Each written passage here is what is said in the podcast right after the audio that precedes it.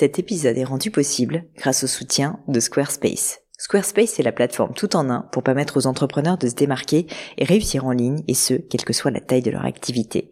Pourquoi est-ce que j'ai choisi Squarespace comme sponsor du podcast? D'abord parce que je sais qu'ici vous êtes très nombreux à entreprendre, avoir un podcast ou un projet qui nécessite d'être valorisé sur un site web. Et que Squarespace propose des outils vraiment simples d'utilisation pour avoir un site beau, propre et efficace en un minimum de temps. Quelques exemples de fonctionnalités, des templates de sites web personnalisables et adaptatifs pour créer des sites beaux et design en un temps record.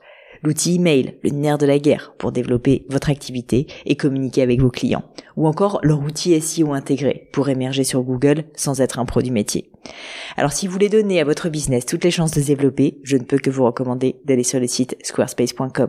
En plus, Squarespace vous offre moins 10% sur votre première commande de site web ou de domaine avec le code Pauline. N'hésitez pas et rendez-vous sur squarespace.com, code Pauline.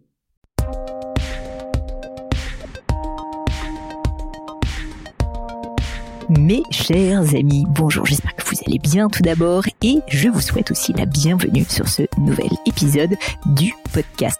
Alors pour tout vous dire, aujourd'hui j'ai un épisode un petit peu particulier parce que c'est une interview, mais non pas d'une personnalité que je n'ai jamais reçue, au contraire, ça fait maintenant trois fois que Cédric Watine, d'Outils du Manager, euh, accepte de venir et d'être mon invité sur le podcast. Alors, qui est Cédric Watine? Pour ceux qui ne connaissent pas encore, eh bien, il est CEO du groupe Fogepack, spécialisé les fournitures de packaging et surtout, et c'est à ce titre, je dois dire qu'il m'intéresse, créateur du, podcast et de la méthode de l'outil du manager. Vous allez le comprendre en écoutant notre épisode ensemble. Cédric, c'est vraiment un passionné, un passionné érudit du management, du leadership, de l'art en fait tout simplement, de donner envie à des collaborateurs de travailler ensemble et de tirer une entreprise vers le haut. Cédric est disponible sur LinkedIn, il est également disponible sur YouTube. Je vous invite à le suivre et je vous mettrai d'ailleurs les notes en fait pour rediriger vers son vers ses contacts dans dans les notes de l'épisode. Bref, tout ça pour dire que Cédric est une personne que j'aime beaucoup et c'est à ce titre que j'ai décidé de l'inviter pour la troisième fois sur le podcast. Parce que je voulais évoquer avec lui un sujet qu'on trouve tous les deux passionnant, à savoir le concept d'antifragilité. Le concept d'antifragilité, c'est un concept qui a été élaboré par un philosophe euh, libanais qui s'appelle Nassim Nicolas Taleb, qui est quelqu'un d'absolument brillant. Le livre en lui-même est assez complexe à lire, parce que c'est de la philosophie, c'est un gros pavé. Et j'ai trouvé que c'était vraiment très intéressant que Cédric nous parle de ce concept d'antifragilité, qu'il nous l'explique, et qu'il le rende concret également et applicable au monde d'aujourd'hui surtout et également au monde de l'entreprise. C'est précisément ce que Cédric a accepté de faire dans cet épisode que j'ai trouvé personnellement C'est un peu un épisode test, vous allez le voir, puisqu'il prend plus la forme d'un cours et d'une conversation plus que du parcours de Cédric. Et donc, je serais assez curieuse de savoir si cet épisode vous a plu. Si c'est le cas, eh bien, dites-le moi sur les réseaux sociaux. Toujours pareil, LinkedIn, Instagram, vous savez où me trouver. Ça me ferait vraiment plaisir de savoir s'il vous a plu, parce que personnellement, j'ai trouvé ça assez différent et très intéressant. D'autre part, vous allez entendre à la fin de l'épisode que Cédric vous a concocté tout spécialement une petite suite de mails, en fait, tout simplement une inscription à sa newsletter où vous pourrez creuser plus en en avant, plus en profondeur, le concept d'antifragilité et comment l'appliquer au management et au monde de l'entreprise. Je vous invite vivement à vous abonner à, ces, à ces mails, c'est entièrement gratuit et ça vous permettra en fait tout simplement de comprendre encore beaucoup plus en détail ces concepts pour aller encore beaucoup plus loin. Je vous mets tout ça, bien sûr, dans les notes de l'épisode. Mais je ne vous en dis pas plus et laisse place à ma conversation avec Cédric Watine. Salut Cédric. Salut Pauline. Bon, on, on, on ne présente plus Cédric sur le podcast là maintenant, c'est fini ah bah là. Ouais, là je sais pas, je sais pas ce qui se passe, ça fait trois fois que, que, je viens.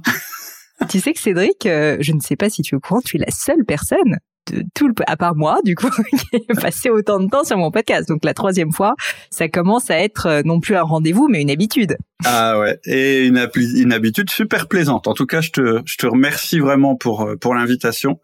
Euh, J'aime beaucoup, de toute façon, l'esprit du podcast. J'adore, et donc euh, voilà. Quand tu veux, euh, je reviens. Mais voilà, oui, bah, troisième fois écoute, en effet. Merci pour plaisir ça. partagé, plaisir partagé. Bon, blague à part, Cédric. Je, je, tu sais que je fais toujours ma petite introduction, donc j'ai parlé de toi en intro. Ouais. Néanmoins, euh, néanmoins, ce que les gens ne savent pas, euh, c'est que tu t'intéresses depuis euh, un certain temps maintenant au concept d'antifragilité. Ouais. Et avant toute chose, euh, avant de, de parler d'antifragilité, que tu me décrives ce que ça veut dire et que tu me parles de tout ça, j'aimerais que tu m'expliques comment tu es tombé sur le concept d'antifragilité. Qu'est-ce qui a fait qu'un jour tu t'es intéressé à ce sujet et comment? Alors, la, manière dont ça s'est passé, c'est vraiment une révélation. Une révélation, c'est quand tu sais déjà quelque chose, quand tu sens déjà quelque chose, quand tu agis déjà d'une certaine manière et que en découvrant une théorie ou en découvrant un éclairage différent, tu as l'impression qu'on lève le voile sur quelque chose que tu savais déjà. Hmm. Souvent on se dit j'ai lu ce bouquin et waouh, j'ai eu un flash, je me suis dit mais en fait c'est ça. Et quand on a une confirmation de ce que tu sais quoi. Voilà, c'est ça. Et en réalité, c'est rarement une découverte totale. C'est juste un éclairage de ce que tu pressentais déjà ou ce sur quoi tu avais une intuition. Et tout d'un coup, on te met un mot sur sur ce que tu faisais en fait sans le savoir. Et moi, ma révélation, c'est l'antifragilité. Et j'ai eu cette révélation quand j'ai lu le bouquin de euh, euh, Nassim, Taleb, Nassim Nicolas Taleb, qui a écrit un livre du même nom, Antifragile. Et donc, quand j'ai lu ce truc-là, bon, d'abord, euh, c'est un gros pavé, hein, donc on, on va pas, euh, si, on parle d'antifragilité, on va pas détailler euh, tout ce qu'il va nous dire Nassim Taleb parce que c'est ultra riche. Par contre, je me suis rendu compte que il mettait quand je lisais sa théorie et les exemples qu'il donnait, qui sont pas forcément des exemples euh, liés à l'entreprise, au management, etc., c'est beaucoup plus large l'antifragilité, mais ça mettait un mot sur des pratiques que j'avais déjà depuis longtemps, mais hmm. pour lequel j'avais pas de mots. Tu vois, moi j'aurais dit euh, de la souplesse ou laisser sa place à l'humain euh, dans l'entreprise, ou tu vois des choses comme ça. Et quand j'ai lu le truc, je me suis dit Ouais, c'est ça, c'est exactement ça. Et par exemple, moi, ça fait longtemps que je le dis euh, sur le podcast et, et quand j'interviens euh, en conférence, moi, j'ai toujours eu un problème avec la vision d'entreprise. Tu vois, en ce moment, on nous dit beaucoup, faut avoir une vision pour ton entreprise, patati patata. Et moi, dans ma pratique de chef d'entreprise, j'ai toujours un problème avec ça c'est que j'ai beaucoup de mal. J'ai alors maintenant je me suis soigné, maintenant je vois à peu près comment on peut avoir une vision qui soit néanmoins antifragile. Mais le problème, par exemple, de la vision, c'est que ça prédétermine tellement de choses pour ton entreprise que le risque, c'est que tu perdes ta, ton agilité d'entreprise, mmh. tu vois. Voilà. Et donc, il y a eu tout un tas de révélations que j'ai eu en, en, que j'ai eu en lisant ce bouquin, et je me suis dit, ok, c'est quoi les modèles mentaux qui sont remis en question par l'antifragilité? Qu'on a en tant que chef d'entreprise ou manager, et c'est quoi les switch mentaux, c'est-à-dire les évolutions qu'on va devoir faire si on veut adopter ce modèle antifragile? Et donc voilà, c'est, je suis assez passionné par ça en ce moment, bah, parce qu'en fait c'est une modélisation de ce que je faisais déjà et, ce dont je parlais déjà lorsque je, je, je, j'aidais des entrepreneurs ou des managers à, à, à avoir un meilleur système. Puisque tu sais que moi, mon principe, c'est le management, c'est pas être doux avec les gens, c'est avoir le bon système. Et le système antifragile, aujourd'hui, par rapport au marché, au monde tel qu'il est en train d'évoluer, je suis persuadé que c'est le bon système. Alors, deux, petites choses euh, avant qu'on rentre plus dans le détail et que tu m'expliques ce que c'est que l'antifragilité. Déjà, pour ton info, j'ai hésité à un moment donné à mettre au book club, puisque j'ai un book club euh, de, mon podcast, euh, le, livre de Nassim Nicolas Taleb. Et comme tu l'as dit assez justement, c'est quand même un méga pavé. Ouais assez quand même euh, lourd à lire. Enfin, je veux dire, c'est très brillant, c'est très virtuose au niveau de l'écriture, mais c'est quand même pas évident. Donc là, mm. pour les personnes qui nous écoutent, n'hésitez pas à le lire si jamais vous avez apprécié l'épisode avec Cédric, mais sachez quand même que c'est de la philo, quoi. On peut le dire. et donc, c'est pas évident, évident. Et d'autre part, je crois que je te l'avais dit en off, je suis sur le coup, figure-toi, pour avoir euh, Nassim Nicolas Taleb sur le podcast, ce qui serait quand même un grand moment parce qu'il fait très peu d'interviews. Et euh, la Libanese connection de mon mari fait que je vais ah. peut-être réussir à l'avoir. Trop forte. Alors là, je vais te dire. Alors moi, moi j'ai fait un épisode sur Antifragile et j'ai mis sa tête, mais en fait c'est moi qui parle. je me suis déguisé en Nassim. Non, non, c'est pas vrai. Mais, mais, mais effectivement, si tu peux l'avoir, là, ce, serait. Je te ferai une dédicace, Cédric. Ah ouais, je serais trop euh, content. Et puis euh, bon, voilà donc euh, voilà petit petit détail juste fun que je voulais te raconter, mais mais maintenant rentrons plus dans le détail. Donc est-ce que pour les personnes qui nous écoutent qui ne connaissent pas le concept, tu pourrais déjà commencer assez simplement par m'expliquer ce que c'est que l'antifragilité? Oui. Alors, en général, quand j'explique le concept, je pose une question. Je demande aux gens, c'est quoi? Et donc, je vous invite à, à, formuler mentalement une réponse à cette question. C'est quoi l'inverse de fragile? Et en général, si je te demande, c'est quoi le contraire de fragile? Tu vas me répondre solide, robuste, euh, etc. Costaud, etc., etc. Et c'est vrai que si on prend euh, une espèce de curseur, si on met l'antifragilité complètement à gauche, la robustesse, forcément, est plus vers la droite. Mais je la mettrai pas à l'autre extrême, je la mettrai au milieu. Et plus loin que la robustesse, je mettrai l'antifragilité, qui serait vraiment l'exact opposé de la fragilité. Maintenant, si on regarde les définitions, qu'est-ce que c'est que quelque chose qui est fragile? Quelque chose qui est fragile, c'est quelque chose qui est détruit par les crises ou qui est détruit par les chocs. Par exemple, je prends là, je, je sais que des gens nous écoutent, mais d'autres nous voient. Je prends mes lunettes dans, la main. Si je les fais tomber, je vais me rendre compte qu'elles sont fragiles parce qu'elles vont être détruites par le choc. Maintenant, je prends mon euh, euh, ce qui me permet de mettre mon étui à lunettes qui est en plastique dur. Si je lui fais faire le même traitement, eh bien effectivement, il ne sera pas détruit par le choc parce qu'il est solide. Par contre, il sera pas non plus altéré par le choc. C'est-à-dire qu'il va ressortir de ce choc exactement dans l'état euh, initial. Ce qui serait vraiment antifragile, ça serait qu'il soit renforcé par le choc. Donc, l'opposé de fragile, c'est antifragile, et antifragile, c'est ce qui est renforcé par les chocs. C'est aussi simple que ça. Alors pourquoi pourquoi on a et je vais je vais donner un exemple. On va se rendre compte qu'en général, ce qui est euh, antifragile, ce sont plutôt des choses qui sont du domaine du vivant. Je vais prendre deux exemples. Tu vas à la salle de sport et puis tu soulèves des poids.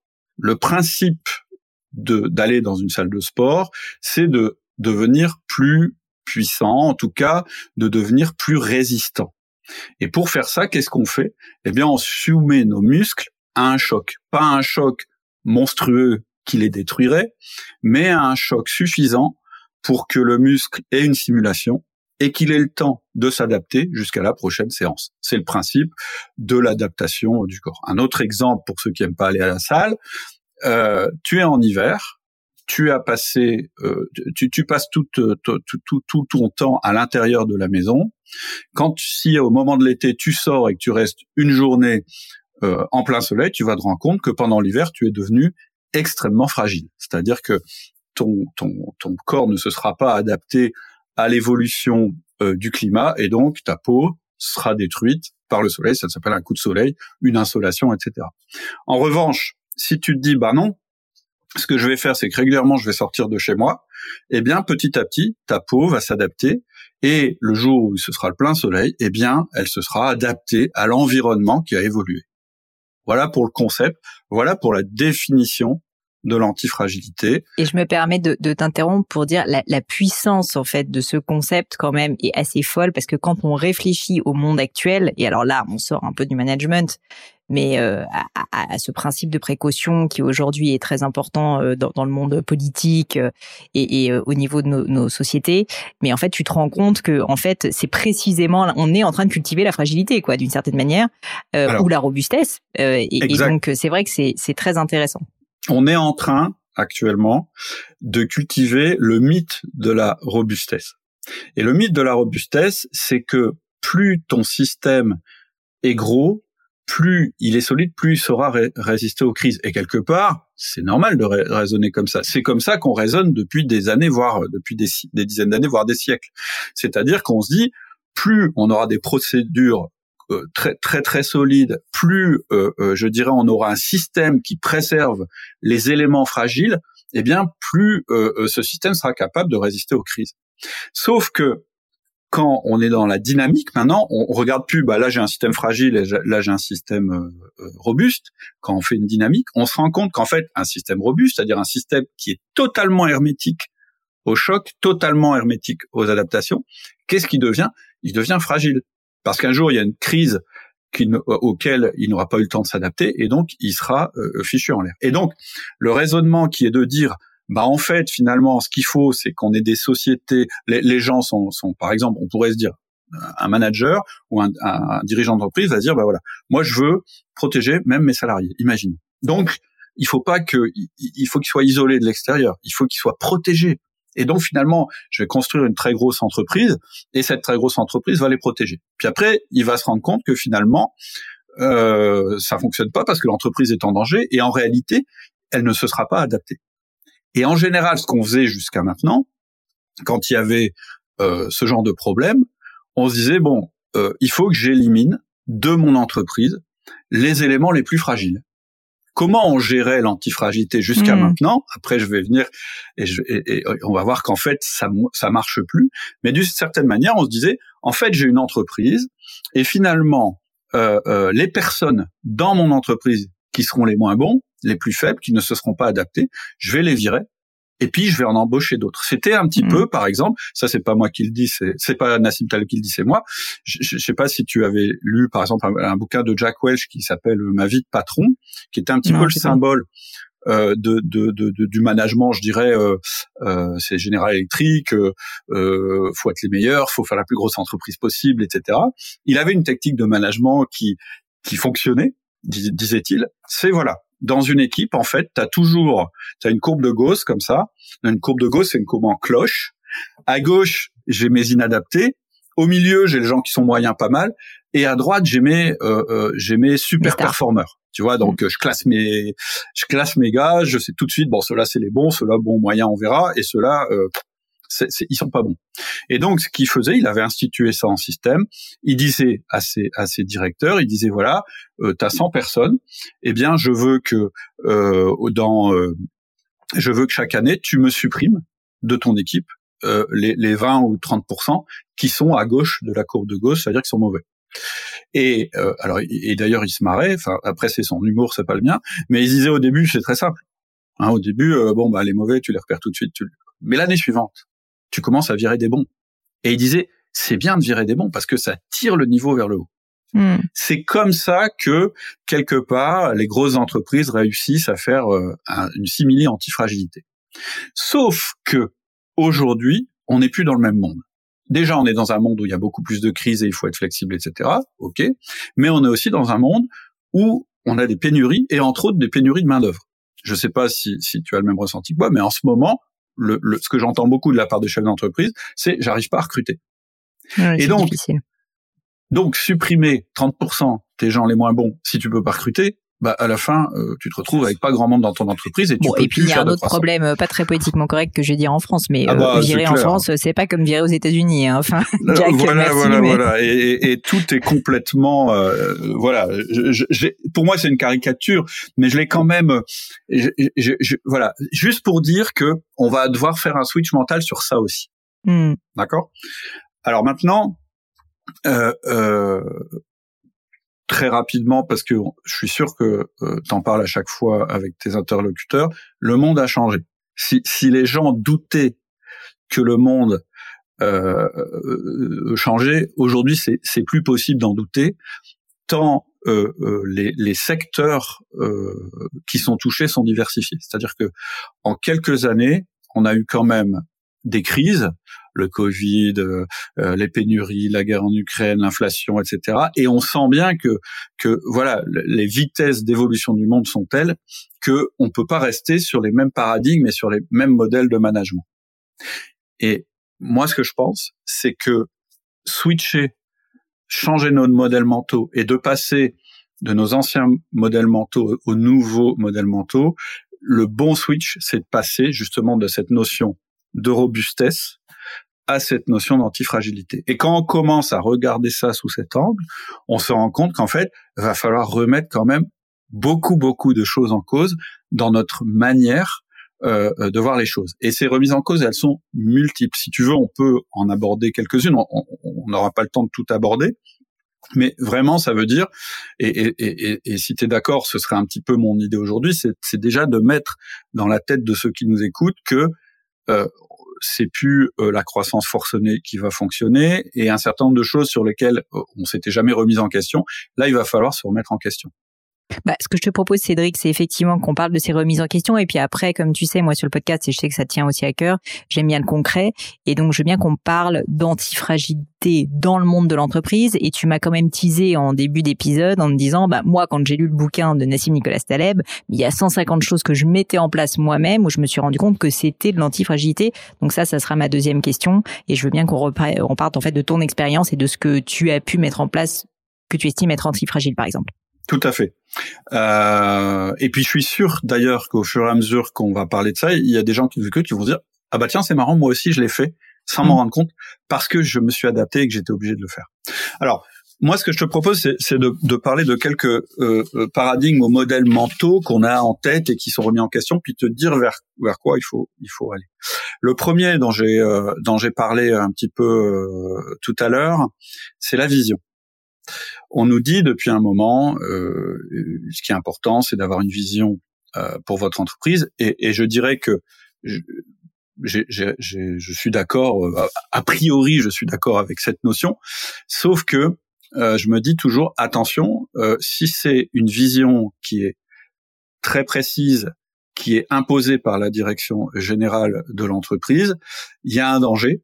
Et le danger, c'est que on, aura du mal, si notre vision est rendue impossible par le marché, à s'adapter suffisamment vite pour que notre société survive simplement. Et donc, juste ça, premier modèle mental, pardon, qui saute, pour moi, c'est celui de la vision. Et moi, je crois beaucoup plus au modèle de la culture, ce qui n'est pas tout à fait la même chose. La vision, c'est une projection, c'est dire je voudrais euh, euh, euh, devenir ceci. Une vision, c'est bien ça, c'est je regarde dans une direction, on y va. On pourrait appeler ça un cap. La culture, c'est pas ça. La culture, c'est je développe à l'intérieur de mon entreprise des comportements. Qu'est-ce que c'est que la culture? C'est la somme des comportements. Je trouve que c'est la meilleure définition qu'on puisse donner de la culture. Plutôt que d'écrire sur un, un, mur euh, euh, nous sommes une entreprise vertueuse », plutôt que de l'écrire dans euh, les plaquettes, les sites web, etc., ce qui est plutôt du marketing, moi je préfère qu'on regarde les comportements réels des gens dans notre entreprise, qu'on fasse remonter ces comportements, regarder lesquels nous paraissent vertueux, et ce sera ça notre culture d'entreprise, tu vois. Et ensuite, le fait d'avoir défini cette culture de manière euh, euh, bottom-up, eh bien, ça nous permettra de la renforcer à travers le système de management. Donc, vision, pour moi, la meilleure vision, enfin, pour moi, la vision la plus simple, si vous voulez régler son compte à la vision de votre entreprise, moi, ma vision, ce qui me guide en tant que chef d'entreprise, c'est il faut que mon entreprise soit encore là demain. Voilà ma vision. Et ça, c'est un concept vraiment antifragile. Parce que c'est quoi le principe de l'antifragilité? C'est de s'adapter pour être encore là demain. Et ça tombe bien, parce que c'est le, le principe de vie de tous les organismes qu'on a sur la Terre, et y compris des humains. Tout à fait. C'est de l'évolution en fait. Voilà, c'est je veux encore être là demain. Comment je fais pour être encore là demain? C'est simple. Et donc je m'adapte. Et donc, ça veut dire, et on va voir tout ce que ça veut dire à partir du moment où ce premier modèle mental de la vision, on le fait évoluer vers quelque chose qui est plus de l'ordre de la culture, eh bien, on va voir que ça remet tout en cause, en réalité. Donc, pour donner un petit exemple, Cédric, peut-être concret à, à, aux personnes qui nous écoutent, c'est drôle quand tu me parles là de culture versus vision.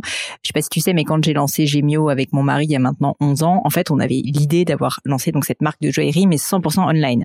Et vraiment, ça faisait partie de la vision de l'entreprise d'être 100% online. Et c'était un peu exactement comme tu le décris, tu vois, ce truc euh, qui était un peu un idéal, quoi, d'une certaine manière.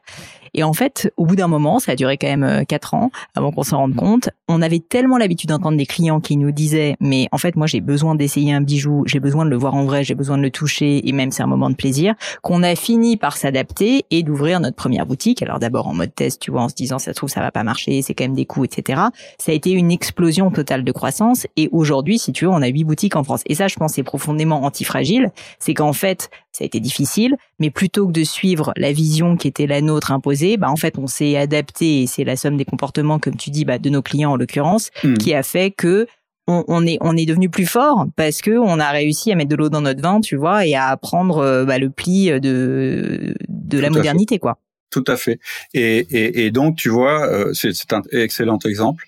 Euh, en fait, avoir une vision aurait pu, en fait, te coûter cher, aurait pu te coûter ton entreprise, parce qu'elle était euh, inadaptée par rapport euh, finalement à l'évolution du monde et aux demandes des, clients. Parce que finalement, qu'est-ce que c'est les demandes des clients? C'est des stimuli, c'est des stress qui s'adressent à, à, ton à, ton entreprise.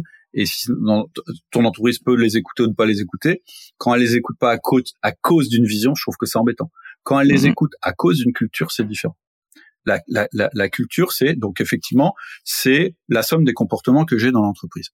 En gros, c'est à la fois l'expérience de, de mes collaborateurs, c'est-à-dire que ce que tu peux faire de pire, c'est avoir une communication sur ta culture euh, qui, qui, disent par exemple chez nous euh, on a un management participatif et qu'en fait les gens quand ils arrivent dans l'entreprise ils se rendent compte que c'est totalement faux. Et aujourd'hui on est en pénurie de main d'œuvre, ça veut dire que en gros les bons salariés ils ont le choix, ils arrivent dans une boîte, ils se rendent compte au bout d'une semaine euh, quelque part on leur a menti, et eh ben ils ont la même réaction qu'un client à qui on aurait promis une expérience client formidable et puis finalement c'est tout pourri, ils votent avec leurs pieds, ils ressortent de l'entreprise.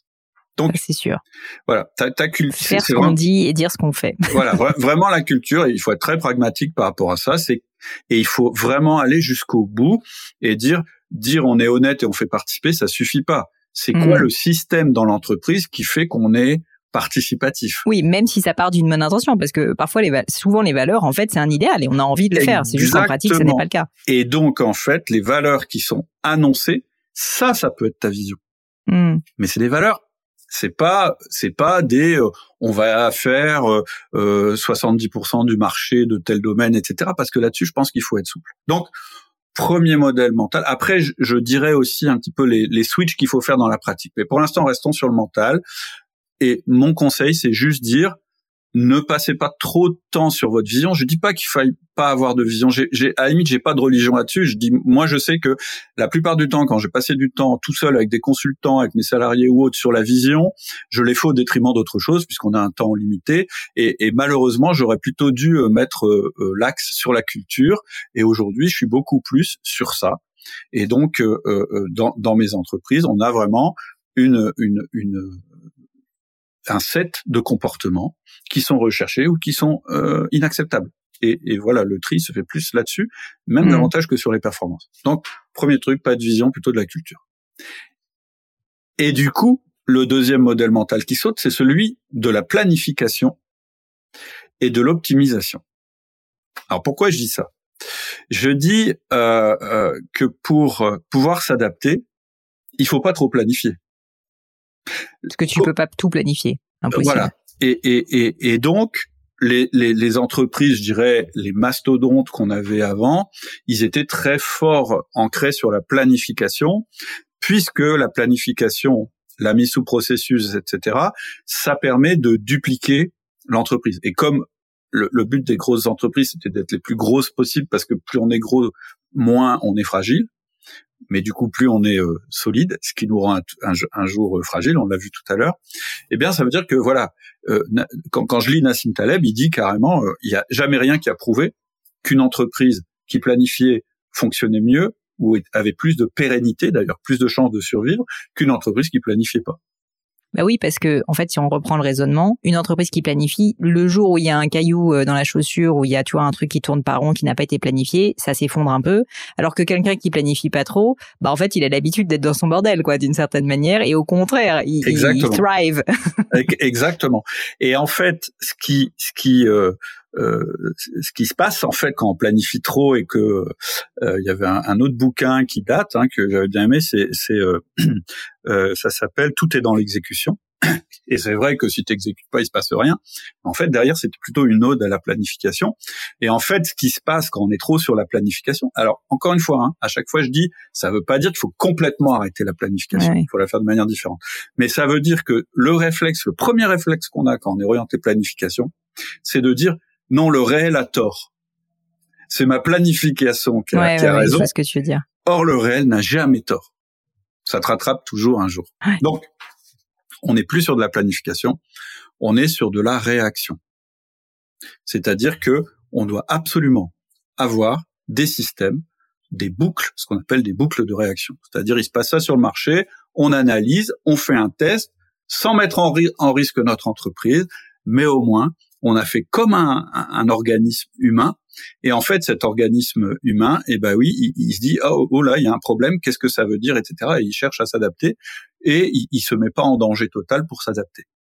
Peut-être je me permets de, t'interrompre quelques instants, Cédric. Dans ce que tu dis, en fait, je vois énormément de parallèles, et j'ai lu euh, Nassim Nicolas donc je sais qu'il le fait aussi, entre euh, finalement cette agilité et une forme donc euh, de, de, capacité à évoluer qui est très très proche de ce que fait la nature, et où on, on sait très bien que, bah, en fait, si la nature, le paroxysme de l'antifragilité, c'est la nature, en fait, et l'évolution et toute la théorie de l'évolution, c'est justement ça, c'est que face aux contraintes, aux difficultés, bah, il y a une évolution de la nature qui fait qu'en fait, l'organisme devient plus fort et que bah, le singe est devenu un être humain qui euh, bah, peut-être un jour sera encore autre chose, mais face finalement à cette euh, au, fait de devoir contourner les contraintes, quoi.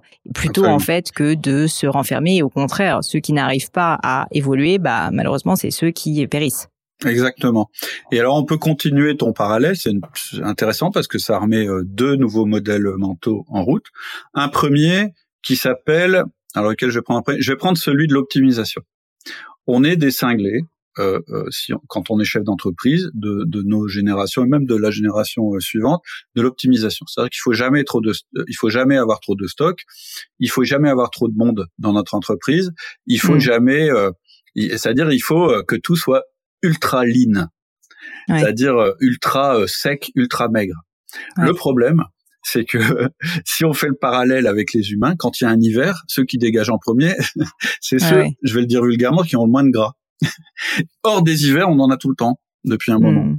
Et donc tous les gens qui ont été euh, trop euh, euh, du côté de l'optimisation, ils ont rendu en fait leur entreprise fragile. Et ils ont tué l'antifragilité de leur entreprise. C'est-à-dire que à éviter toute redondance, à éviter tout surstock, à éviter d'avoir une seule, plusieurs chaînes d'approvisionnement, et donc à essayer de tout optimiser, on a gagné de la performance à court terme. Ça, je dis pas le contraire. Hein. Je veux dire, euh, je, vais prendre un truc simple. Je suis chef d'entreprise. Euh, mon argent, euh, soit il est dans ma poche, soit il est dans mes stocks. Si je suis distributeur. donc c'est sûr que si je réduis mes stocks, je vais avoir plus d'argent dans ma poche. Le problème, c'est que quand il y a une crise, que comme on a eu, tout d'un coup il y a une pénurie, et eh ben ceux qui s'en sont sortis, c'est ceux qui avaient entre guillemets mal géré leur stock dans le sens où ils en avaient un peu trop. Bah ceux-là, ils ont tiré leur épingle du jeu. Pareil au niveau euh, des, des personnes euh, euh, dans une équipe. Si tu as le, le, personnel minimal, dès que tu as une personne qui s'en va, tu te rends compte qu'en fait, tu es fragile.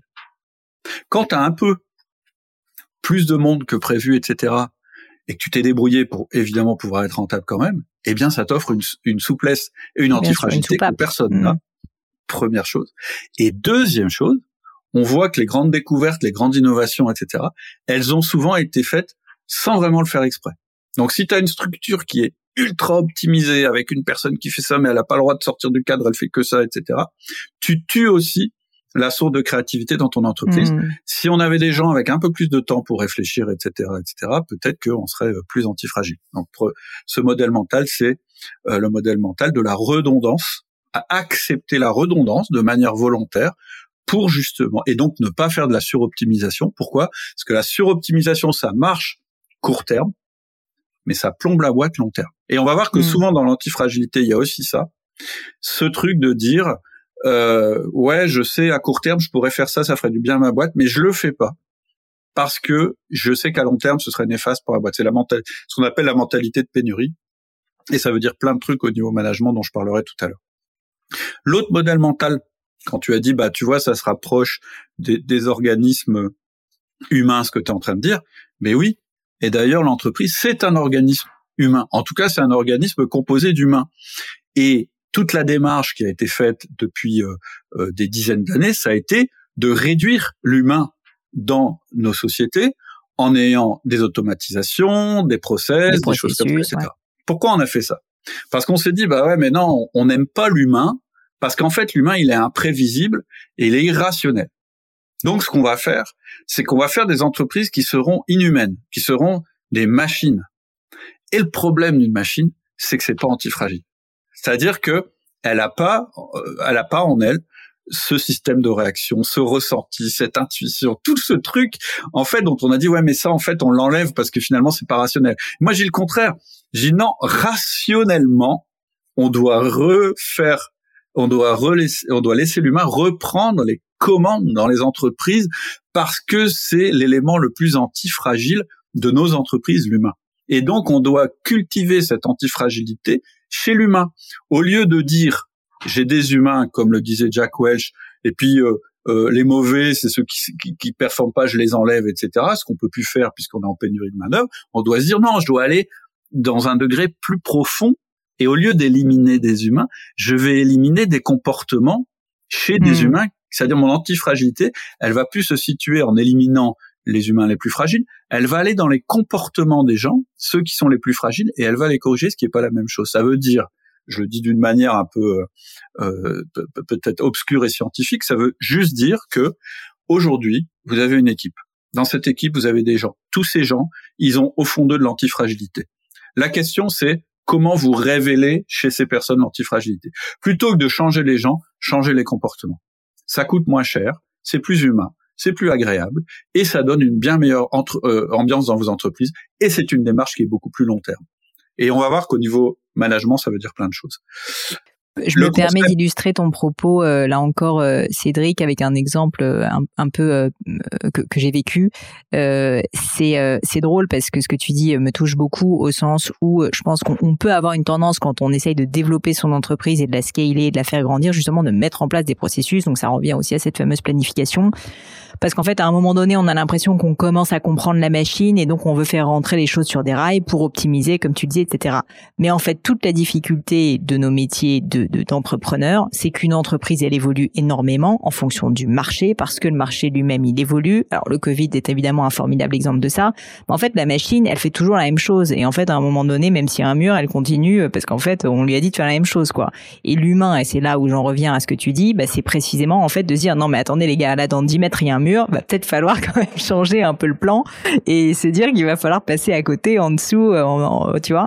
Et, en fait, nous, on l'a déjà vécu à plusieurs reprises chez Gemio, euh, que euh, on avait mis en place toute une structure des processus, etc. Et il a fallu avoir beaucoup de force de caractère pour se dire non, mais en fait, là, il faut qu'on change complètement de braquet parce que le marché est en train d'évoluer. Et ça, ensuite, après, c'est un peu l'insight de l'entrepreneur de se dire avant que ça arrive, tu vois, je le fais.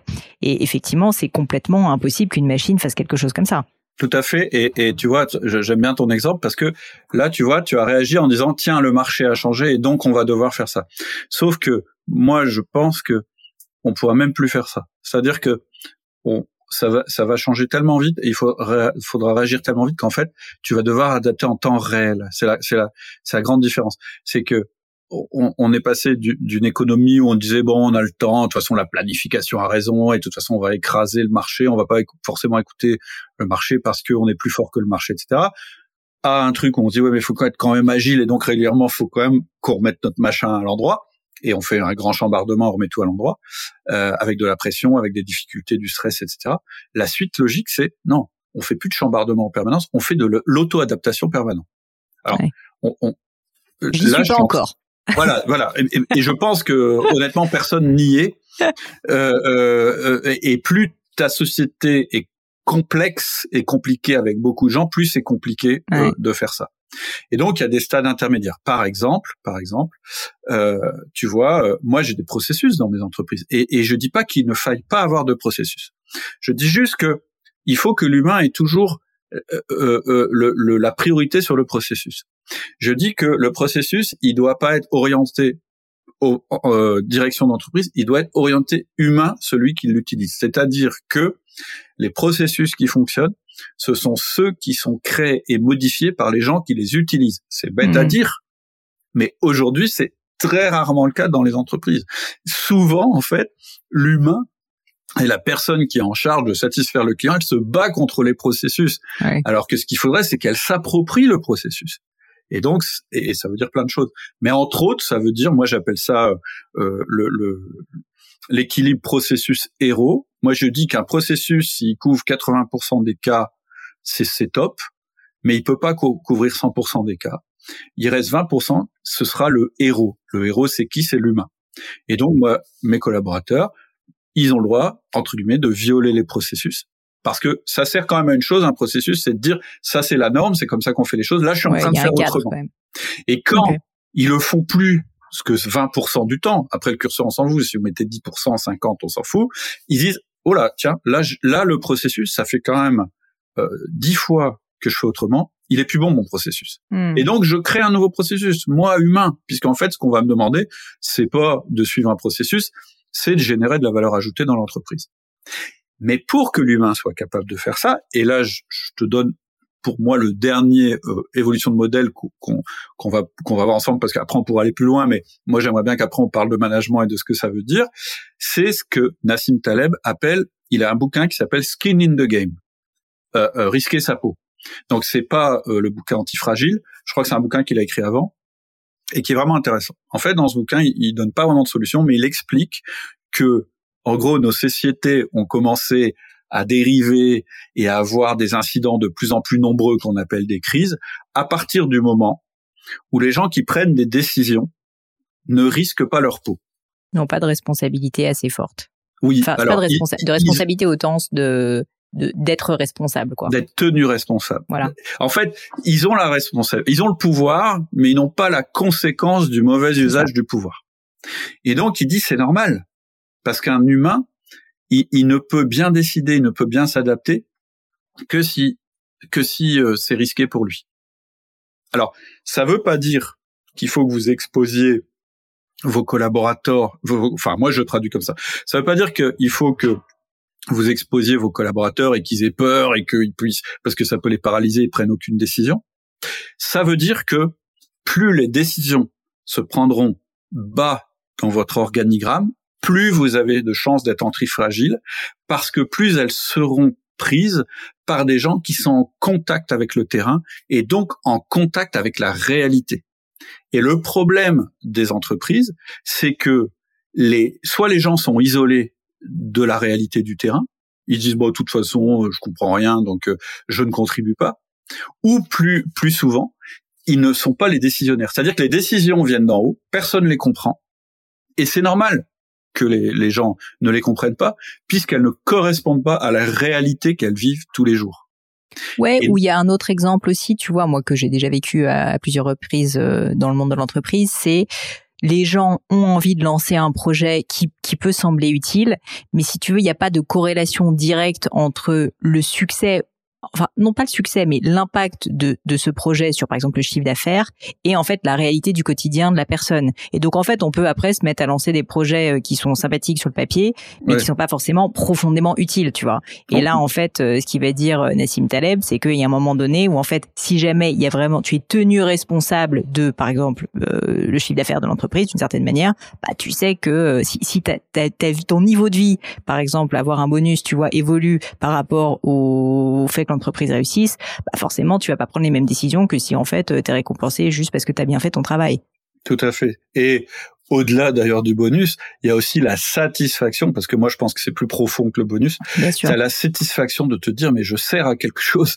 Moi je pense qu'il y a beaucoup de gens euh, qui nous écoutent, qui sont dans des structures, qui se disent bah moi en fait dans ma boîte en fait je sais pas bien, je sais pas bien à quoi ça sert. En, fait il y a souvent cette frustration qui est mais en fait je je comprends pas ce que je fais. C'est-à-dire je vois pas les résultats de mon travail. Hein, c'est aussi bête que ça. Hein. Euh, il y avait un bouquin qui était sorti ça où je, je me souviens plus le nom là, ça me revient pas. Mais où le mec disait un plombier quand il a fini son travail, il voit le résultat. Il y a bah, plus de clair. Ok.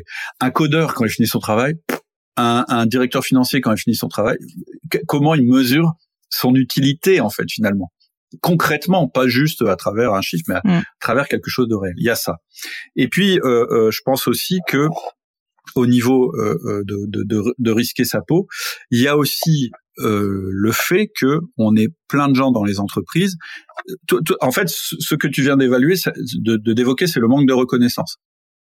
C'est-à-dire, je fais des choses et en fait, finalement, j'ai pas le bonus, mais en fait, au-delà de ça, j'ai pas la reconnaissance. Et donc, c'est sûr que ça, ça tue l'antifragilité. L'autre chose qui tue l'antifragilité, euh, c'est euh, effectivement le fait que la personne n'ait pas le pouvoir de faire des erreurs. Ouais. Alors là, quand, et, et, là, on est à nouveau dans l'optimisation. C'est-à-dire que le, le, le, croire que vous allez développer vos collaborateurs sans que jamais ils ne fassent d'erreur, c'est un mythe absolu. Ça n'existe pas. L'être humain apprend en se trompant. Et je vais plus loin. D'ailleurs, il apprend pas que en se trompant, il apprend en corrigeant lui-même ses erreurs. Et alors là, on commence à arriver dans le management. C'est vraiment un principe qu'il faut intégrer. Quelqu'un qui ne fait jamais d'erreur dans votre entreprise, pas, en fait. c'est pas un bon élément. Et là, je donne un, un dernier modèle mental. un petit peu contre-intuitif comme, comme, comme idée. Et oui, alors après, la personne qui fait des erreurs tout le temps, qui apporte aucune valeur, on, on est d'accord, il y a un problème. Et d'ailleurs, euh, euh, dans, dans les modèles de Nassim Taleb, il y en a un qui est intéressant à ce titre, c'est la stratégie des alters. Il faut savoir que Nassim Taleb, il vient d'un cursus où il était, euh, il a été, il était statisticien, et puis il est devenu très riche euh, en travaillant euh, dans, dans la, au niveau des, bourse, de la bourse, ouais, c'est ça. Et puis ensuite philosophe, etc. C'est un gars qui a une culture énorme. Mais, mais quand un, un des trucs qu'il a rendu connu quand il était quand quand il évoquait ses stratégies boursières, ce qui a fait d'ailleurs qu'il est devenu riche, c'est qu'en fait euh, la plupart des, des stratégies boursières, c'est d'être moyen. C'est de dire, bah, je répartis mon risque. Et lui, il fait ce qu'il appelle la stratégie des alters. je vais la résumer très vite. Hein. C'est, il a 90% de ses avoirs qui sont placés sur euh, des fonds super safe. Il a 10% où il prend des risques de malade. Pourquoi il fait ça? Parce que ces 90% donnent la, la entre guillemets euh, la robustesse de son système. C'est-à-dire c'est des trucs tu peux pas vraiment perdre, mais en même temps tu peux pas gagner beaucoup. Et donc, transcrit à l'entreprise, ça veut dire, il faut que les fondamentaux de l'entreprise fonctionnent bien, etc. Mais il faut toujours que pour une partie de ce qu'on fait, on prenne des risques. Des risques qui ne remettent jamais en cause l'ensemble. C'est-à-dire que quand tu mises 10% en portefeuille boursier, tu peux pas hmm. perdre plus que 10%. Et donc, euh, voilà, t'es pas. Par contre, tu peux gagner beaucoup plus. Et ça peut te renseigner sur le marché. Et donc, avec un, un collaborateur, c'est la même chose. Évidemment, il faut pas qu'il se plante tous les jours et qu'il te fasse euh, euh, une performance épouvantable. Par contre, faut que régulièrement il teste des trucs qu'il a envie de tester parce qu'il a deviné que là il y avait quelque chose et qu'il se plante. Et c'est comme ça qu'il va évoluer. Donc tu mets pas et, à l'échelle de la stratégie d'une entreprise, c'est la même chose. Il faut faire des tests, se planter, mais jamais se planter suffisamment pour euh, euh, pour mettre en danger toute la structure. Et donc, il vaut mieux. Et Nassim Taleb, il a une phrase, je la cite de mémoire, c'est peut-être pas tout à fait ça. Il vaut mieux être capable de mesurer euh, les risques que l'on prend, c'est-à-dire jamais prendre un risque sans avoir mesuré ce qui représentait, plutôt que de mesurer euh, l'ampleur des erreurs qu'on a faites. Hmm. Donc il dit ah, et donc ça veut dire qu'il est quand même il y a une réflexion hein, dans ce qu'il fait. C'est pas juste on fait n'importe quoi et on verra bien ce qui fonctionne. C'est non, je prends jamais un risque qui met en danger l'intégrité du, de, de, la structure complète. Voilà pour les modèles mentaux. J'en ai évoqué quelques-uns, mais mais tu vois, ce, ce que je voudrais qu'on retienne, c'est que de la culture plutôt qu'une vision. Aujourd'hui, un chef d'entreprise, son principal actif, c'est la culture de son entreprise. Donc ça, faut bien se l'ancrer. Si vous réussissez à créer une culture d'entreprise qui soit antifragile, votre euh, boîte a plus de valeur que n'importe quelle autre boîte. Parce que c'est pas copiable parce que comme c'est un actif bah ça ça, ça va s'auto-alimenter et, les puis gens elle surmontera forcément les difficultés et elle va même se renforcer face aux difficultés donc euh. tout à fait. Donc c'est un actif majeur plutôt une culture antifragile qu'une vision. Euh, attention à la planification soyez plutôt dans la réaction. Et puis skin in the game regardez qui prend les décisions dans vos entreprises. Est-ce que c'est des gens qui risquent leur peau ou pas? Et quand je dis qu'ils risquent leur peau, ça ne veut pas dire que ils vont se faire virer, etc. Ça veut dire que ce sont les mêmes personnes qui constatent les problèmes ou les adaptations à faire et celles qui les mettent en œuvre. Et donc, ça veut dire le, le, le, le devoir de faire des erreurs, etc., etc. Écoute, euh, hyper hyper intéressant, je pense, pour toutes les personnes qui nous écoutent, parce que tellement contre-intuitif euh, sur beaucoup d'aspects. Donc, euh, je pense que ça va faire réfléchir beaucoup de monde. comme le temps passe, Cédric, j'aimerais qu'on passe maintenant rapidement au, management et, et, en fait vraiment à, du concret. parce que je sais que tu aimes ça et moi aussi. donc, si j'en reviens à la question que je t'avais posée précédemment, quels sont, par exemple, dans ton cas, hein, dans ton entreprise, des, des, des, des comportements antifragiles? Que vous avez mis en place Alors, il y a un premier shift pour moi qu'il est important de de faire et c'est je le mets en premier parce que euh, c'est c'est c'est peut-être la chose la plus longue à mettre en place. Et, et, mais c'est aussi la chose la plus puissante, c'est le plus gros levier, c'est sur quoi vous allez faire reposer tout votre système de management. C'est de passer euh, de, de, du pouvoir d'autorité à la confiance. Le système traditionnel d'une entreprise, c'est le manager, euh, plus tu es haut dans l'organigramme, plus tu as de pouvoir, et le seul fait d'être haut dans l'organigramme te donne du pouvoir sur les autres. Et quelque part, c'est vrai. Tu peux virer, euh, tu peux machin, etc. Par contre, c'est la forme de pouvoir la plus antifragile. Pourquoi? Parce qu'en fait, implicitement, tu dis aux gens, euh, de toute façon, tu auras toujours tort contre quelqu'un qui est moins sur le moins au courant de ce qui se passe tous les jours que toi. Donc quelque part, implicitement, tu dis à ton collaborateur, surtout ton intelligence, ton intuition, euh, euh, tes idées, ça, tu, les laisses à la porte de l'entreprise parce qu'il y a quelqu'un qui va réfléchir à ta place. C'est vrai pour l'autorité de compétence. Il y a, il y a trois formes de pouvoir dans l'entreprise. Hein. Le pouvoir hiérarchique, euh, l'autorité de compétence et la confiance, ou on va appeler ça l'influence ou la relation. Donc premier premier premier pouvoir, c'est effectivement le, le pouvoir hiérarchique. Ça marche pas bien, c'est pas bien antifragile, ça centralise les décisions, etc. Le, deuxième, c'est l'autorité de compétence. L'autorité de compétence, elle, elle, est pas mal. Ça veut dire que plus tu, tu as d'expertise, plus tu vas décider à la place des autres. Sauf que, parfois, avoir une trop grande expertise, ça conditionne tes réactions à des choses que tu as appris il y a longtemps. Ça marche pas très bien. Et donc, qui sont pas forcément adaptés au terrain parce que le monde change, comme on disait, etc. Exactement, exactement. C'est-à-dire qu'il y a beaucoup de paradigmes qu'on a parce qu'on a une éducation à un moment. 20 ans plus tard, on a toujours les mêmes paradigmes, mm. sauf que le monde, 20 ans plus tard, il a plus rien à voir. Et ça a été prouvé de, de, de multiples fois euh, euh, dans, dans, un tas de domaines euh, et entre autres euh, euh, par un chercheur qui, tu sais, euh, qui est décédé il y a pas très longtemps, qui travaillait sur le sur le l'évolution euh, l'évolution de la pauvreté dans le monde, euh, qui a écrit, je me souviens plus du nom ah, mais bref, ce qu'il faisait à chaque fois qu'il faisait une conférence, il montrait à des experts sur la richesse dans le monde euh, une carte du monde et il leur disait est-ce que vous êtes d'accord avec cette vision de la répartition de la pauvreté et de la richesse dans le monde? Ils disaient oui, oui, ils sont d'accord. Il dit bah je viens de vous montrer la carte d'il y a 20 ans. Voilà la hmm. vraie carte. Et c'était des experts même ils n'étaient pas à jour, donc sur des sujets comme ça. Donc je te laisse imaginer dans une entreprise. Et donc il va falloir faire un switch effectivement de l'autorité vers la confiance. C'est la première chose à faire. Et euh, là je, fais du pipeau hein, parce que ok comment euh, comment on fait pour mettre en place la confiance dans une entreprise? Bah, je vais reprendre mes outils de management ceux dont je parle depuis euh, depuis euh, bah, ça doit faire 24 ans le 1 1 c'est-à-dire que le one to one le one on one moi quand j'en ai parlé euh, il y a 24 ans, tout le monde me disait mais non, euh, ce truc-là, euh, euh, ça marchera jamais, ça prend trop de temps, etc. Aujourd'hui, c'est quasiment devenu un standard dans la plupart des entreprises, sauf que c'est un bon outil, mais comme tout bon outil, est-ce qu'on l'utilise bien? Avec un marteau, tu peux construire une maison ou assommer au choix. Donc hmm. le 1 à 1, il faut qu'il soit vraiment orienté sur j'écoute mon collaborateur. Pour moi, c'est la base. Dans votre entreprise, toute personne qui, travaille dans votre entreprise doit avoir cet entretien qu'on appelle le 1 à 1, qui se fait une demi-heure, une fois par semaine, etc.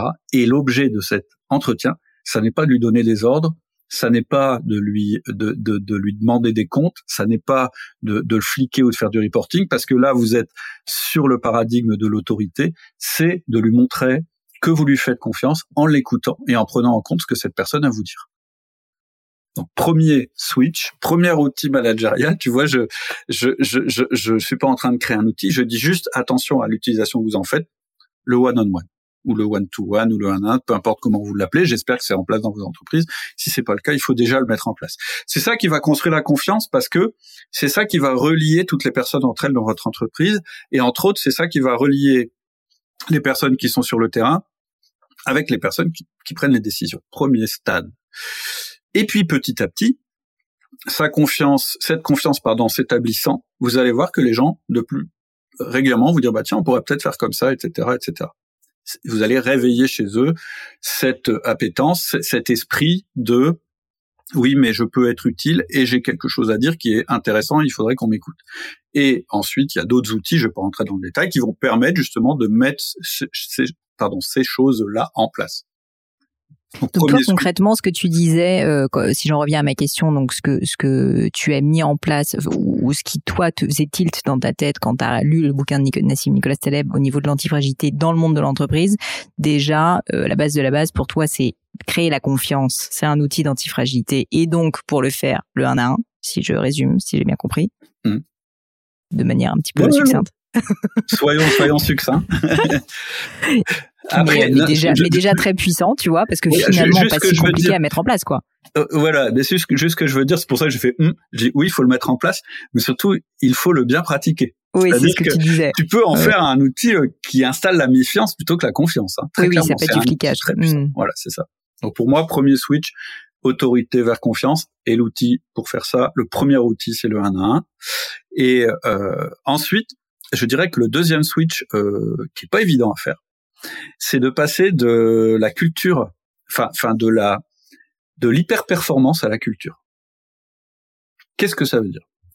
On nous rabat les oreilles avec euh, l'hyper-performance. Les startups, les machins, il faut il faut être le plus performant possible. il, faut euh, rapidement avoir des résultats, etc., etc. Et, et je dis pas qu'il faille pas avoir de résultats. Par contre, c'est c'est c'est à un tel point qu'en fait c'est destructeur pour l'entreprise. C'est-à-dire que quand tu manages à la pression et à l'hyper-performance en disant de toute façon c'est pas rentable on va te virer, de toute façon euh, il, faut des résultats concrets, etc., etc. Ce que tu es en train de faire, c'est mettre de la pression dans le système. Et quand tu mets de la pression dans le système, ben quelquefois ça c'est destructeur. C'est-à-dire tu tu crées de la valeur court terme, mais en réalité, tu détruis de la valeur long terme. Et on va voir qu'on peut même le traduire pour les financiers qui nous écoutent en disant, euh, et moi c'est un switch que j'ai fait aussi il y a longtemps, et, et, et, en y réfléchissant, je me suis dit, bah tiens, c'était déjà de l'antifragilité, c'est qu'à un moment j'ai dit, oui, le résultat euh, mensuel c'est important, c'est quand même ça qui fait vivre la boîte, mais moi en tant que dirigeant, je, je dois arrêter de me focaliser sur le résultat mensuel, je dois me focaliser sur la création d'actifs dans mon entreprise parce que c'est ça qui donne de la valeur à ma boîte. Et comme ma vision, c'est que ma boîte, elle soit encore là demain, encore vivante demain, si je limite ma vision à ça, eh bien, il faut donc que les actifs de mon entreprise soient de plus développés possible. Et le meilleur actif que je puisse avoir dans mon entreprise, c'est la culture d'entreprise. Donc, oui, il faut de la performance. Moi, tu sais, j'appelle ça les deux R du management. Un bon manager, qu'est-ce qu'il fait? Il fait du résultat c'est souvent quand je demande à des chefs d'entreprise, je dis à quoi vous repérez un bon manager? Bah c'est un mec qui a des résultats ou, mhm. une nénette qui a des résultats. Ok. Je leur dis ouais mais à n'importe quel prix Ah bah non non non parce que s'il a des résultats et qu'il détruit l'équipe et que finalement tout le monde s'en va, ça va pas durer longtemps. Donc je dis bah alors qu'est-ce qu'il faut de plus? Bah il faut le deuxième R du management, la rétention. Ça veut dire que le grand R, c'est les résultats, le petit R, c'est la rétention. La rétention, c'est quoi? C'est mes équipes restent, elles sont engagées, elles sont impliquées. C'est c'est tout ce qui est à côté des résultats qui est plus difficile à mesurer. Enfin, tu peux le mesurer avec ton turnover, mais quelquefois t'as pas de turnover, mais t'as pas une bonne rétention parce que les mmh. gens font de l'absentéisme, malheureux, voilà, ils, ils, se mettent pas à disposition de l'entreprise. Et moi, ce que je pense, le phénomène qui est en train de se passer, c'est qu'avant on avait le grand R, c'était les résultats, et le petit R, c'était la rétention. Et ce qui est en train de se passer, puisqu'on est en pénurie, c'est qu'aujourd'hui, le manager, il doit surtout être vigilant, et le chef d'entreprise aussi, sur l'aspect rétention, et les résultats viendront. C'est-à-dire qu'avant, on disait, bon bah ouais, euh, on va obtenir des résultats, mais il faudra qu'on fasse quand même attention à pas trop cramer les équipes, donc euh, on va leur donner des bonus, des trucs pour qu'ils restent, pour qu'ils puissent pas partir, on en faisait des employés retenus plutôt que des employés loyaux. Donc un système qui les empêche de quitter l'entreprise, que ce soit un sursalaire, enfin toutes ces choses-là. Mais en réalité, aujourd'hui, ce qui est en train de se passer, c'est que les gens ok, euh, ils sont prêts à faire des résultats, mais surtout ce qu'ils veulent, c'est avoir euh, un, un, taf intéressant, euh, euh, évidemment bien gagner leur vie, mais surtout un taf intéressant, une utilité, euh, se sentir impliqué, se sentir, impliqué, se sentir reconnu, etc., etc. Mm. Donc tu vois, les valeurs, elles sont toujours là, les deux valeurs, parce que moi, avoir un salarié qui se sent bien chez moi, s'il produit aucun résultat, ça va pas durer longtemps quand même. Mais mon a priori maintenant, c'est que mieux il se sentira chez moi, meilleur sera mon système de management. De toute façon, plus j'aurai de résultats. Donc, le switch ici, c'est hyper et, et, puis par ailleurs, euh, un autre euh, phénomène intéressant, c'est qu'en général, le fait que la personne se sente bien est directement corrélé à ses résultats. C'est-à-dire que c'est quand même assez. Enfin, oui, on peut avoir dans un cas des personnes qui euh, sont tellement pressées comme des citrons qui sont malheureux, donc ils ont des résultats mais ils sont malheureux. Mais souvent, quand on est bien dans une boîte, c'est aussi qu'on a des bons résultats. C'est assez rare qu'on soit juste bien dans une boîte en étant nul, tu vois. Ouais, En étant pas, pas nul, c'est pas le bon terme, mais en n'ayant pas les résultats, parce qu'on est malheureux quand on n'a pas les bons résultats. Donc effectivement. Et, et je crois que la génération du sacrifice, aujourd'hui, elle est derrière nous. C'est-à-dire que on en trouve encore des salariés qui sont prêts à, tout ficher en l'air pour, pour le mmh. boulot, etc. Euh, c'est de plus en plus dur à trouver. Euh, on a plutôt euh, des gens qui disent non, non, moi, je veux, je veux tout. Je veux tout. Je veux l'entrée, le plat, le dessert. C'est-à-dire, je veux un super job, bien payé, et une vie à côté épanouie, avec une famille épanouie, etc. Et, et, rien de plus normal. Mais du coup, l'hyperperformance, euh, voilà, quand, du coup, quand tu restes sur le paradigme de l'hyperperformance, tu ça va marcher au début. Sauf que tu es en train de détruire. C'est assez proche du concept de l'écologie d'ailleurs. C'est comment tu crées de la valeur sans détruire. La pression, l'hyperperformance, ça détruit pour créer de la valeur. Mmh. Oui, ça, ça fonctionne en fait, ça fonctionne. C'est pas une ressource infinie. Mais c'est comme le corps. Tout à l'heure, euh, euh, je disais euh, pour, euh, je, vais prendre, peut-être c'est pas très exact au niveau biologique, mais tu dois terminer un marathon ou tu dois faire un marathon. premier truc, tu tu vas comme un, comme comme un forcené ou une forcenée, tu détruis un petit peu tout ton corps, mais tu vas réussir à faire le marathon. Le problème, c'est qu'après, tu auras trois mois d'hospitalisation. Ou alors, tu apprends à courir, tu te prépares, tu, tu respectes ton corps, etc. Et en fait, euh, le fait de réussir ton marathon, ça va, ça va le, le faire progresser. Et ben, une équipe, c'est pareil. Donc, switch, hyper performance vers création d'une culture de l'antifragilité. Alors là, je sais que tu, ce que tu veux me dire, tu veux me dire, ouais, mais ok, d'accord, ça c'est pipeau, c'est quoi l'outil que tu mets derrière? Et donc, c'est pas mon style de dire que t'es pipeau, Watine. bah, tu l'as dit quand même. Mais c'est bien, c'est bien. Je préfère qu'on, je préfère qu'on se parle comme ça, hein, tu sais. non, je blague. alors, c'est quoi l'outil? C'est quoi l'outil? Alors, créer une culture, ça veut dire modifier les comportements des gens, avant tout tout à l'heure, je l'ai dit, la définition d'une culture, c'est pas ce que tu as écrit sur tes, tes plaquettes. Tu l'as très bien dit, ça c'est l'intention que tu as. Mais il suffit pas d'avoir une intention. Qu'est-ce qui se passe vraiment dans ton entreprise? Pour créer une culture du management antifragile, il va falloir répertorier les comportements antifragiles. Qu'est-ce que c'est qu'un comportement antifragile? On a commencé à l'évoquer. C'est des gens qui font des erreurs mais qui les corrigent. Euh, c'est des gens qui font de la valeur mais sans détruire. Et, voilà. Euh, et après concrètement, qu'est-ce que ça veut dire? Bah concrètement, qu'est-ce que ça veut dire? Bah à chaque fois que j'ai un bon collaborateur, ce que je peux faire, c'est me dire pourquoi je trouve que lui ou elle ils sont bien dans ce que je veux faire? Et là, je vais les décortiquer en termes de comportement. Je vais dire bah par exemple, chez Catherine, ce que j'aime bien, c'est qu'en réunion, elle, euh, elle évoque les problèmes elle n'a pas peur d'évoquer les problèmes. Hmm. Et il y a des conflits, ça génère des conflits, mais au moins on parle des problèmes. Ça j'aime bien, ça je le veux dans ma culture. Et c'est pour ça en fait que, que Catherine, je trouve que c'est une bonne collaboratrice. Donc je vais prendre ce comportement de Catherine, ploup, je vais le mettre dans mon, mon, mon stock de comportements que j'aime bien. Et puis on va faire ça avec tous nos collaborateurs, ceux qu'on apprécie, dont on pense qu'ils sont assez fragiles, et on va se dire, bah, en fait, les comportements antifragiles, c'est ça. Et de ça, on va pouvoir tirer des valeurs et travailler dessus. Je suis encore dans le théorique, mais quand même, je suis un peu moins théorique que ma fameuse plaquette qui dit oui, chez nous, patati patata. Ce truc-là, il va me servir à modifier la culture de mon entreprise. Or, la culture de mon entreprise, c'est la somme des comportements. Donc, pour modifier la culture de mon entreprise, il faut que je modifie les comportements de mes collaborateurs. C'est quoi l'outil pour modifier les comportements de ces collaborateurs? C'est le deuxième outil important du manager, qui est le feedback. On va apprendre, en tant que manager, à parler à quelqu'un en lui faisant confiance, mais en lui disant quand même ce qui va et ce qui va pas. Et on va pas le faire sur un mode d'autorité qui serait non mais là ça va pas, je te vire, ou non mais là ça va, je te donne une prime. On va le faire en lui disant j'ai confiance en toi. Et ça tombe bien, notre premier outil, c'était celui qui développait la confiance. Donc, déjà, ça va être plus facile de lui parler puisqu'on a mis le premier outil qui est le 1 1 en place et il sait qu'on l'écoute, etc., etc. Et donc, on va se donner le droit de lui parler et de lui dire tiens ça ça pourrait être mieux, ça c'est bien, mais etc. Qu'à partir du moment où on a développé la confiance. Et donc le feedback c'est quoi?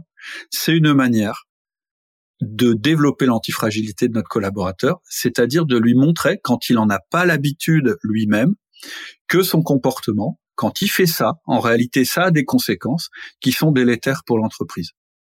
Ça veut dire que un jour, on aimerait bien se passer du feedback. En fait, dans un monde idéal, on n'aurait pas besoin du feedback. C'est-à-dire que le système humain fait du feedback. C'est humain le feedback en fait. Hein. Nous, on est des êtres de feedback. C'est-à-dire, tiens, je constate quelque chose, je m'adapte. Tiens, je constate quelque chose, j'ai une réaction, etc. Sauf que le rôle du manager, c'est d'accompagner ça. Et qu'au début, il va devoir montrer la voie à son collaborateur. Plutôt que de lui taper sur la tête quand il n'a pas assez de résultats, lui dire non mais moi je m'en fous, faut que tu aies des résultats, etc. Il va plutôt partir de son collaborateur, se dire tiens comment je pourrais lui dire à lui ou à elle, et surtout ça correspond à quel comportement que j'ai référencé comme étant antifragile dans mon entreprise. Tu vois, ça c'est le deuxième switch. Je passe de l'hyper-performance à la culture. J'arrête de détruire pour créer. Hmm. Non, j'adapte, je, je mets en, en, valeur des comportements, je mets en forme des comportements. Et tu vois que là, oui, on est dans de l'humain qui est peut-être moins prévisible que tout autre euh, système, mais on est quand même dans le rationnel. Tout ce que je te dis là, c'est un système. C'est pas juste, tiens, vous avez qu'à euh, faire du feedback. Non, il y a un outil feedback qui est fait d'une certaine manière pour que ça fonctionne. Et comme tu le dis justement, le feedback, ça n'est rien d'autre que finalement un moyen de, enfin, c'est dans l'adversité ou le problème qu'on progresse en tant qu'être humain. Quand on fait des erreurs qu'on progresse, bah, le feedback, c'est juste un moyen de tirer un, enseignement de nos erreurs, entre guillemets. Tout et c'est le manager qui t'aide à le faire, quoi, c'est tout. Mais ça pourrait être soi-même, on se fait des propres feedbacks au final. C'est exactement. Et donc, euh, c'est ce qu'on disait tout à l'heure, tu peux faire un feedback à la personne de manière euh, comment je vais dire ça, de, de manière euh, non autoritaire, parce qu'en fait, ton feedback, il est pas en train de dire oh là là, t'es nul, t'as mal fait, hmm. ou euh, faut plus refaire ça parce que vraiment, t'es en train de dire je te fais confiance parce et donc c'est parce que je crois en toi et parce que je te fais confiance parce que tu es un être humain et que tu sauras t'adapter que je te dis ça. Ça paraît pipeau quand je le dis de cette manière-là, ça paraît un peu ouh, on va aller tous euh, on va aller tous euh, manger des champignons etc. Mais c'est pas comme ça hein, que je le dis. Mais mais l'intention elle est là et la personne la sent, tu vois. C'est c'est dire j'ai confiance en toi pour évoluer et chez toi j'ai su repérer ce qui fonctionnait bien. Donc ça pour moi c'est le c'est le deuxième switch. Donc tu vois le premier c'est passer de l'autorité à la confiance. Le deuxième, c'est de l'hyper-performance à la construction de la culture, ce qui est un gros truc. Et puis, bah, le troisième, c'est ce qu'on s'est dit tout à l'heure, c'est de passer réellement à une équipe antifragile, c'est-à-dire de passer de la notion de robustesse à la notion d'antifragilité.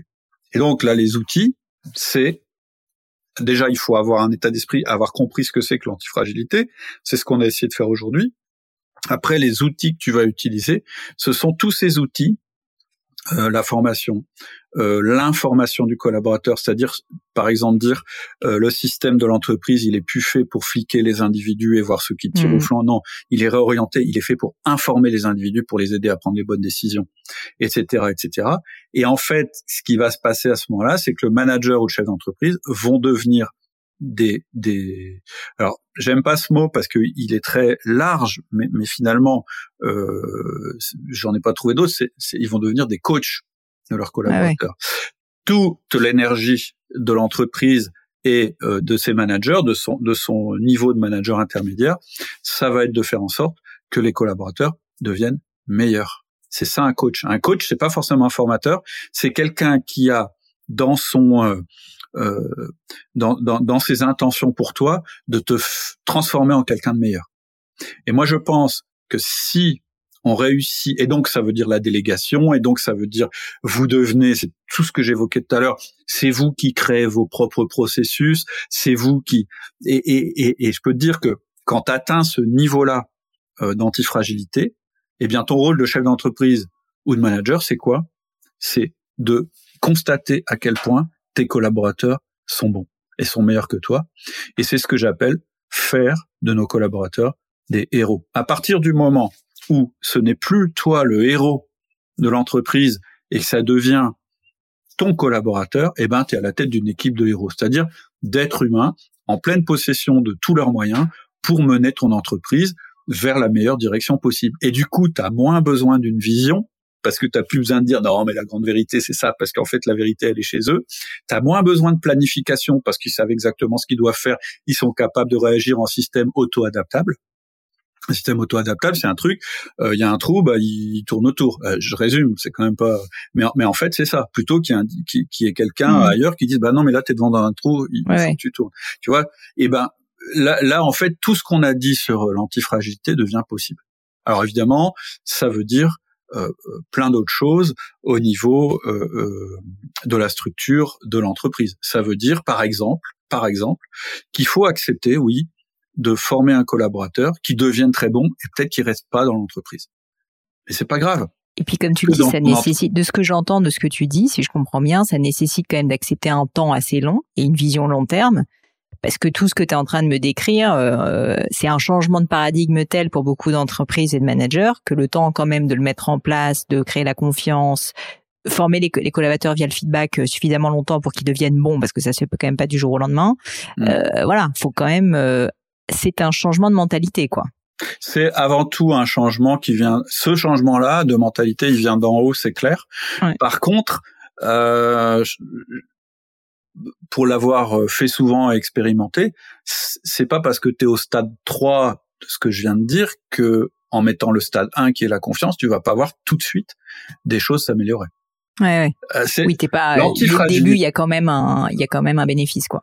T'es pas obligé de te dire, euh, je, je m'en prends pour trois ans avant que ça commence à avoir des résultats. Non, non, parce que parce que à partir du moment où en fait t'as un système, c'est-à-dire t'as une espèce de route qui est tracée, qui dit c'est d'abord la confiance, puis après c'est la culture, puis après c'est l'antifragilité, ou bien c'est d'abord le 1 à 1, puis après c'est le feedback, puis après le coaching. Tu tu peux mesurer ta progression. Et, et je mm. dirais que au plus tôt euh, tu démarres, même en te plantant un petit peu au début, de toute façon c'est le faire de cette manière, c'est antifragile, encore une fois. Exactement. Tu mets ton truc en route, et puis tu dis, bah tiens, c'est bizarre, ça marche pas. Donc tu dis, bah tiens, c'est bizarre, pourquoi ça marche pas Je raisonne, je m'adapte, etc. Et tu crées ton système. Ce qui est important, c'est d'avoir ce système, et que ce soit pas un système fermé, c'est-à-dire un truc qui dit, non, non, mais moi, c'est un organigramme, c'est comme ça, mmh. tout est planifié. Ça ne marche plus, c'est fini, mmh. ça. Pour moi, c'est absolument... Est-ce que ça a vraiment déjà marché, franchement en vérité? Ah, bah oui, parce qu'on a tordu tellement, euh, je dirais, le réel pour euh, euh, se satisfaire. Et, voilà, moi quand j'entends, moi, moi je suis pas spécialement euh, écolo, hein, mais mais je me dis tiens c'est bizarre, euh, il y a quand même des grosses des gros parallèles entre ce que moi je suis en train de ressentir au niveau de l'entreprise, où on a beaucoup détruit pour pouvoir faire de la croissance et faire des trucs soi-disant solides qui finalement euh, sont pas si solides que ça. Et puis ce qu'on entend sur l'écologie à côté, il y, a, y, a vraiment des parallèles intéressants. Il y a un truc, par exemple, que que, que j'entendais qui était assez. pas que sur l'écologie, sur la santé, enfin sur plein de choses. Mm. Bah tu sais, euh, un truc marrant.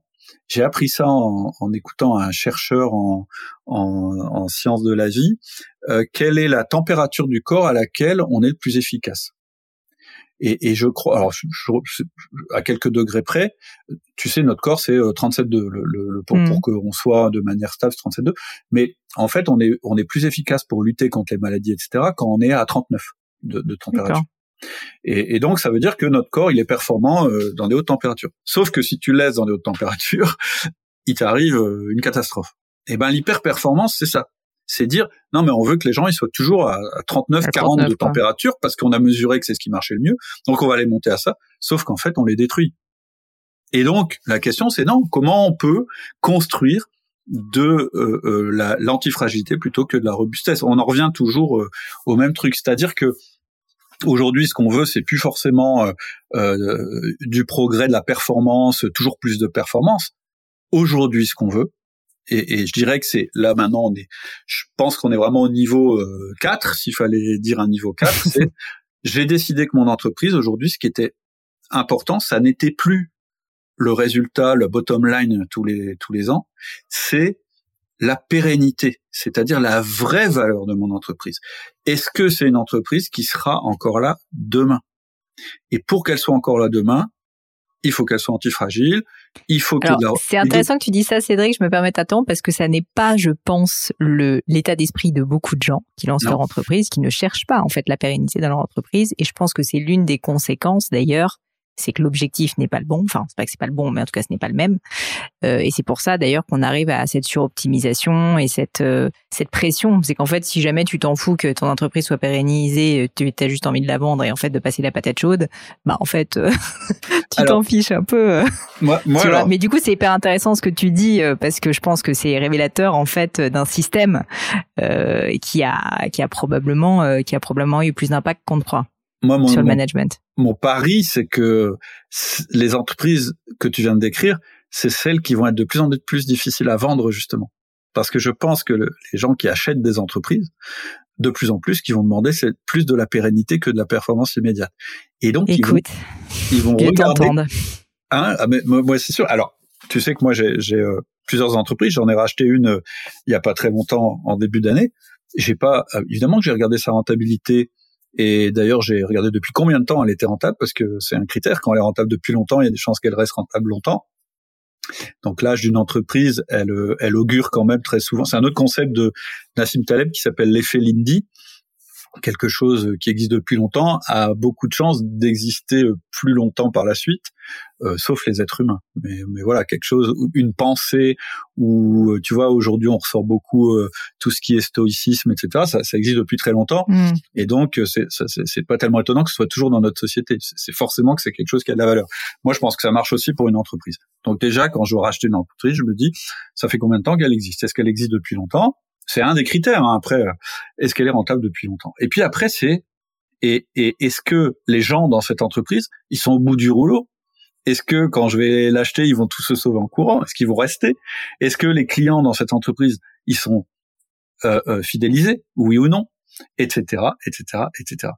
Aujourd'hui, la rentabilité, c'est un des critères, mais je pense que la pérennité, l'antifragilité, l'actif que représente le management, etc., ça a plus de valeur parce que c'est ça qui fera que la rentabilité va continuer non, mais je suis d'accord avec toi. Je, faisais allusion, je faisais allusion plutôt au monde des startups où euh, je pense que ces critères ne sont pas les critères de sélection euh, de la vente d'une entreprise. Bon, t'as compris que la startup, euh, moi je m'adresse. N'est pas antifragile. ben, en fait, il y a plusieurs manières. Hein. Moi, j'ai déjà eu. Il y en a des, des antifragiles certainement, mais. Ouais, ouais. et puis je suis déjà intervenu aussi, tu vois, auprès de créateurs d'entreprises qui qui vont plutôt dire non, mais moi je crée mon entreprise puis après je la vends, etc. Sauf que si t'as pas bien en tête déjà le modèle de ton entreprise au moment où tu la crées, euh, c'est quoi le taux de survie des startups? Je veux dire, il est euh, faible. Bah oui, c'est le plus faible.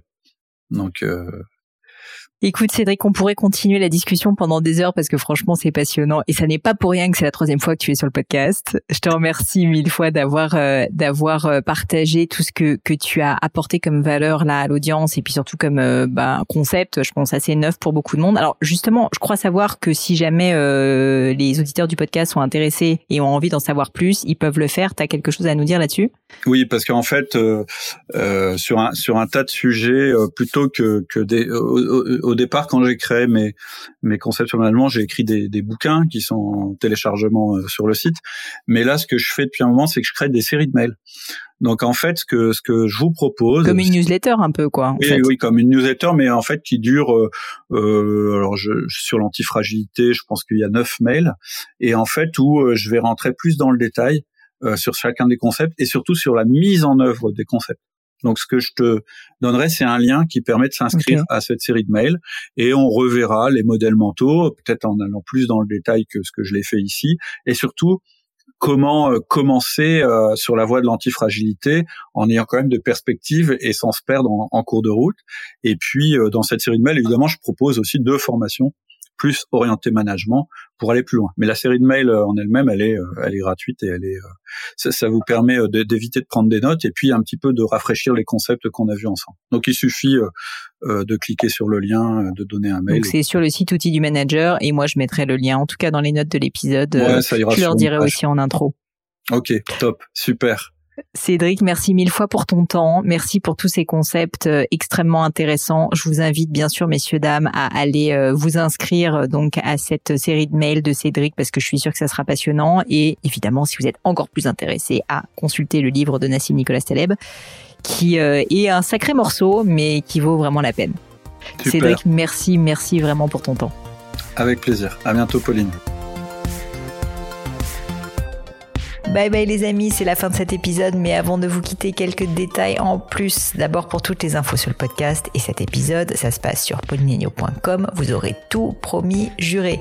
Aussi, si vous souhaitez me contacter pour me poser des questions, me proposer de nouveaux invités, eh bien n'hésitez pas à le faire directement sur LinkedIn, Instagram ou YouTube, je vous attends. Enfin, encore mille merci de m'avoir écouté jusqu'ici, j'espère de tout cœur que ça vous a plu et je vous dis à très vite pour un nouvel épisode.